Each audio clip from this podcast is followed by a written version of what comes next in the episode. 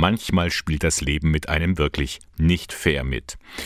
Das hat auch Carla Strohbach erlebt. Für sie lief als Jugendliche vieles schief. In der neunten Klasse drehte sie an einem Ingolstädter Gymnasium eine Ehrenrunde, nicht die einzige.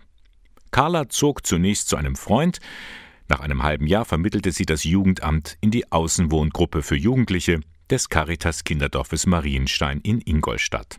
Dort wohnen Jugendliche mit individuellen und familiären Schwierigkeiten. Bei mir war es der Grund, dass meine Mama an Depressionen erkrankt ist. Und vor der Zeit damals, also zehn Jahre ungefähr, wusste man halt noch nicht so genau, was Depressionen sind, was das Ganze bedeutet.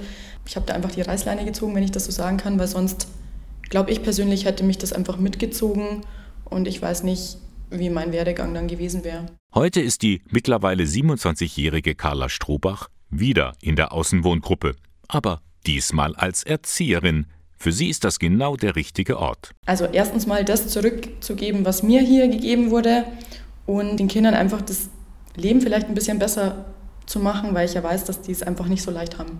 Nun ist sie es, die für die Jugendlichen und ihren Problemen da ist. Jederzeit. Wir begleiten sie eben im Alltag von früh bis spät und man muss halt dazu sagen, es sind halt speziellere Kinder, die vielleicht auch Termine beim Psychiater haben.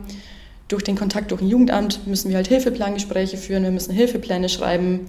Man ist auch vielleicht mit der Polizei im Kontakt oder mit dem Gericht. Also das Aufgabengebiet ist extrem breit gefächert und bunt. Aber wenn man es kurz zusammenfassen kann, wir ersetzen einen Elternteil. Die jungen Leute wissen, dass Carla früher selbst in der Außenwohngruppe war. Vielleicht liegt es daran, dass sie deshalb noch nie Probleme hatte, sich durchzusetzen. Ich würde behaupten, dass ich mit den Jugendlichen eigentlich immer auf Augenhöhe reden kann. Also die wissen haargenau, dass ich das genauso durchgemacht habe und gerade bei so Diensten vielleicht, ähm, wenn es darum geht, wie nervig die gerade sind, kann ich eigentlich immer sagen, ich weiß, wie blöd das ist.